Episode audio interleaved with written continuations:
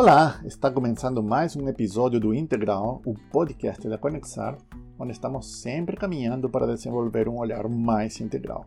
Sou Oscar Calderon e hoje você está prestes a escutar a segunda parte de uma conversa que tivemos com Cassiana Buozzi, ela que é designer de futuros regenerativos, facilitadora, consultora, trabalha com futuros e foresight e é fundadora da Lifelong Workers. Na primeira parte da conversa, ela nos contou como chegou até o conceito de futuros integrais, o que, que é esse conceito e agora vamos continuar essa conversa. Convido vocês a escutarem com muito carinho nosso papo. Eu estava pensando aqui enquanto você falava, né, é, algumas coisas que você trouxe, né? Das, por exemplo, essas narrativas, né? Como a gente cai, às vezes, nas narrativas dos outros, né? Você trouxe aí a prisão digital que nós estamos vivendo, que vem muitas vezes vestida como uma narrativa de liberdade, é, mas na realidade é uma prisão, né? Nós estamos aí achando é, maravilhas de coisas que na realidade nem temos ideia, que estão limitando muito o que a gente consegue fazer, né? Os algoritmos que temos aí nas redes sociais, essas ideias que no fundo, no fundo, são as crenças, são as visões, como você trouxe aí, as visões particulares das pessoas que estão criando essas narrativas, né? E que muitas vezes a gente não percebe. Por isso, é, pensar, eu entendo, em futuros integrais, nos traz essa possibilidade de sair dessa visão de que o futuro é só uma questão de quanta tecnologia teremos, ou que tecnologia teremos, ou o que, que a tecnologia fará para nós, o que, que será possível, mas de pensar também conjuntamente, né?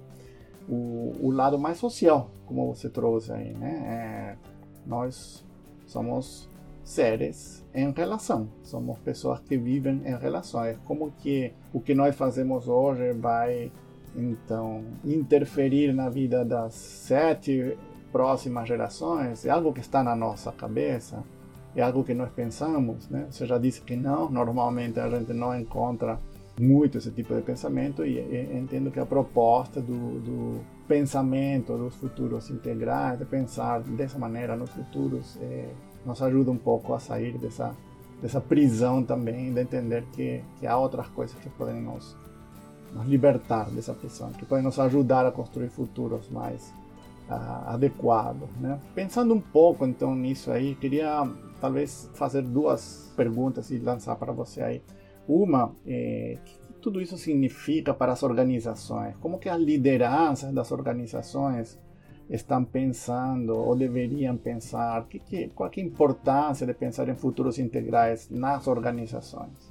Olha, o que eu tenho percebido, até hoje trabalhando aí mais é, diretamente, né, não só na, na compreensão, nas pesquisas mais profundas aí dos níveis existenciais das próprias organizações, na questão da própria espiral da consciência, mas também com as lideranças nos, nos nossos cursos aí de liderança regenerativa, que eu é, co-facilito junto com a Flávia Vivacqua, é que nós ainda estamos, de uma forma geral, e eu digo nós, todos nós, tá, Oscar? Eu, inclusive, por mais que eu estude, por mais uhum, que eu me uhum. aprofunde, sim. por mais que talvez eu já tenha compreendido muito de tudo isso que a gente está falando aqui, a gente percebe que entre o tomar consciência, dar-se conta e, de fato, é, agir da forma mais perene possível, é, a gente tem um longo caminho pela frente. Então, o que eu percebo é que nós ainda estamos propondo muitas soluções, onde nós estamos entendendo que são novas soluções, mas muito pautados ainda num paradigma que dentro do pensamento integral nós chamamos de primeira camada. E essa primeira camada, ela diz respeito há uma visão de mundo mecanicista. A visão me mecanicista é muito pautada no que nós vivenciamos aí no século passado, que não começou no século passado, né? Começou um pouco antes do século passado, mas que assim, em termos de é, fazer parte da nossa cultura e tal, que é muito proveniente da própria revolução industrial aonde nós começamos a sistematizar tantas questões nas nossas vidas que acabamos, inclusive, nos sistematizando, quase que nos industrializando como seres humanos. E o que, que eu quero dizer nesse sentido? A gente precisa entender que a evolução, de uma forma geral, os processos né, são muito diferentes. Então a gente estava, por exemplo, falando de tecnologia antes. E a tecnologia ela vem evoluindo numa velocidade exponencial, como todos nós sabemos. Acontece que a própria evolução humana, humana do ponto de vista biológico, e a, e a evolução é, social, né, é, elas são evoluções lentas uhum. e incertas. Então, quando a gente fala dessa questão, por exemplo, de primeira camada, de visão mecanicista, é como se nós, principalmente líderes dentro de organizações ou líderes de negócios, né, líderes de, de um determinado grupo, nós estivéssemos exigindo do nosso todo, inclusive de nós mesmos, uma evolução humana e social tão exponencial quanto a tecnologia, mas que ela está completamente fora de sincronia. E isso por conta dessa nossa mentalidade industrial mecanicista né?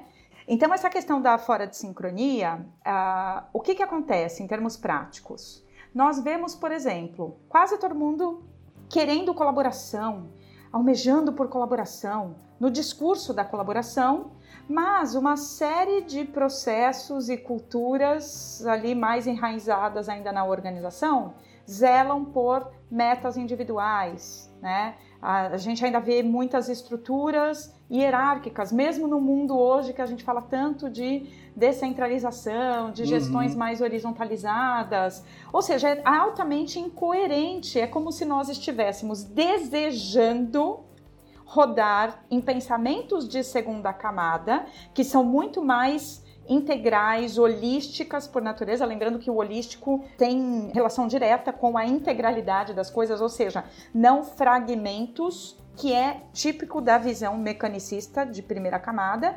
Então, nós desejamos colaboração, entre tantas outras questões, mas funcionamos ainda por visões de primeira camada.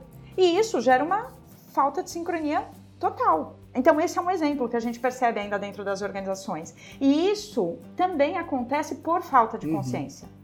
Porque, por falta de consciência, vou pegar o próprio exemplo da colaboração. O exemplo da colaboração, que é o mais falado hoje, que todo mundo acredita né, estar entendendo, e que eu digo que nós, como humanidade, ainda estamos engatinhando na devida compreensão da colaboração. Nós acreditamos que sabemos do que se trata a colaboração, mas a colaboração ela ainda vem muito de um lugar que no passado a gente dizia que era uma negociação ganha-ganha, digamos assim. Ah, eu vou colaborar com o Oscar se ele me der algo em troca. Mesmo que isso seja assim, aqui meio velado, sabe, na minha, na minha cabeça. Eu posso não falar, mas no fundo é isso.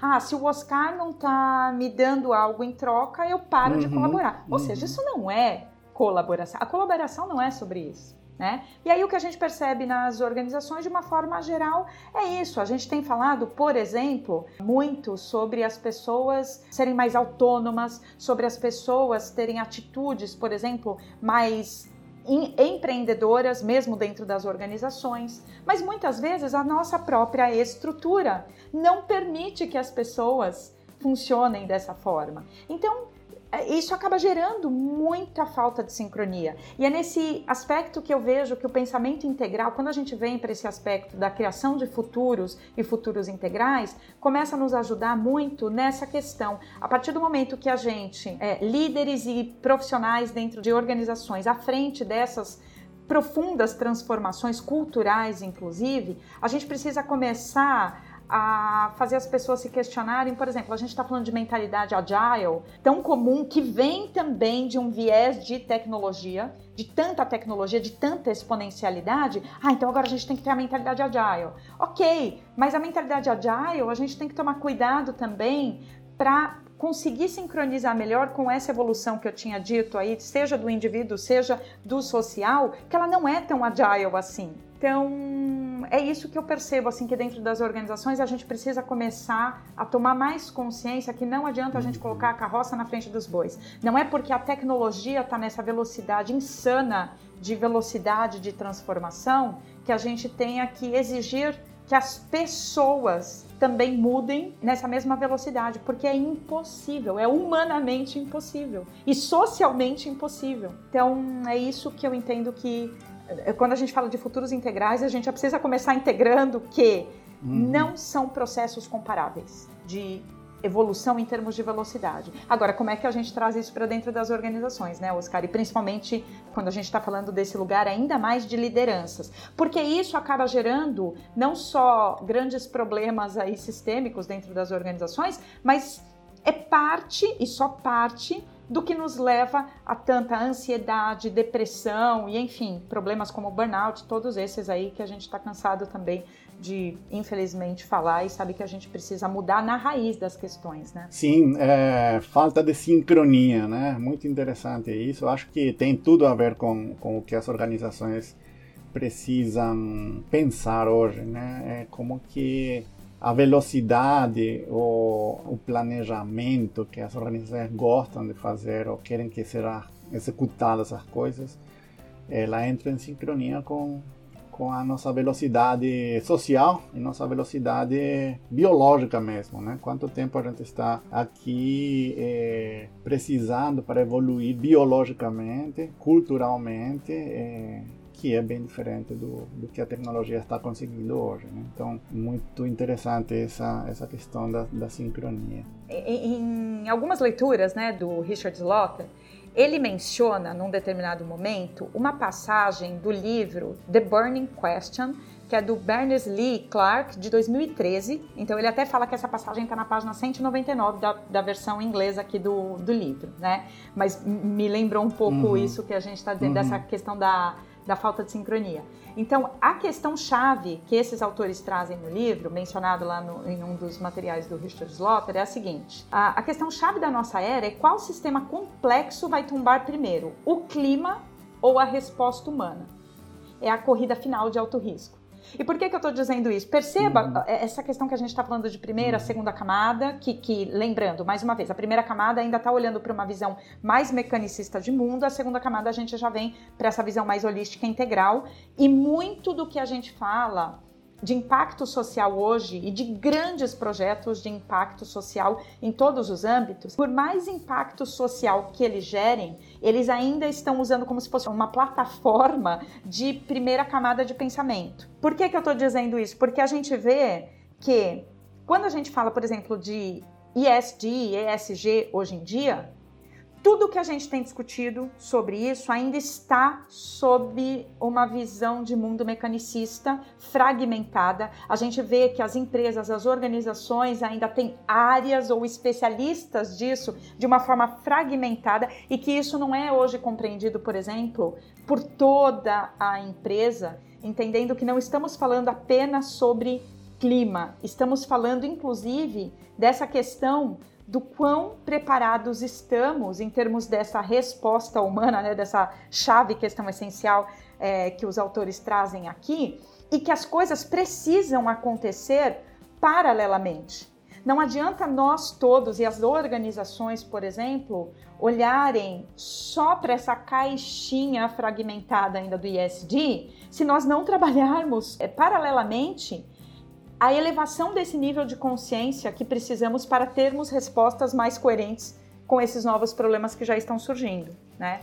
Então, é que eu lembrei dessa passagem aqui que eu tinha separado para passar uhum. com vocês e me conectou bastante a aterrar também um pouquinho essa diferença da primeira com a segunda camada. Sim. Né? Não, ótimo, a, a, a, falta de sincronia, né? Quem é que vai tombar primeiro, né? Realmente, né? Se a gente não tiver capacidade de dar respostas adequadas, é, o sistema todo onde nós vivemos vai tombar primeiro, é, é, né?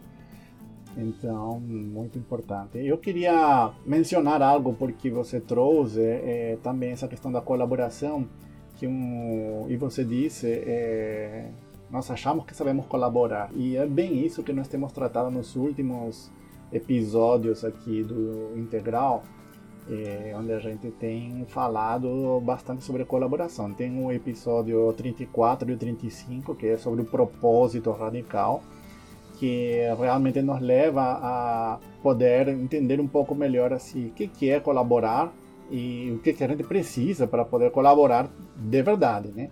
E nos últimos episódios, eh, tanto 38 como 39, eh, falando de design, soluções colaborativas, tivemos aqui a entrevista com o Fábio Broto, eh, onde a Andrea conversou bastante sobre como a, a colaboração realmente pode trazer soluções diferentes, novas e como é necessário para isso. Então, está tudo conectado, está tudo numa visão integral aqui.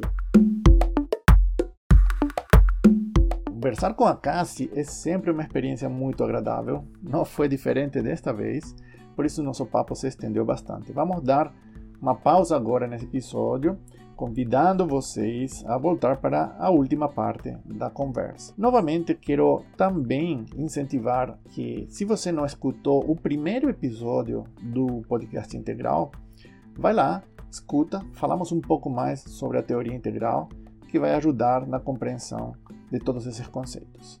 Muito obrigado, até a próxima. Tchau, tchau.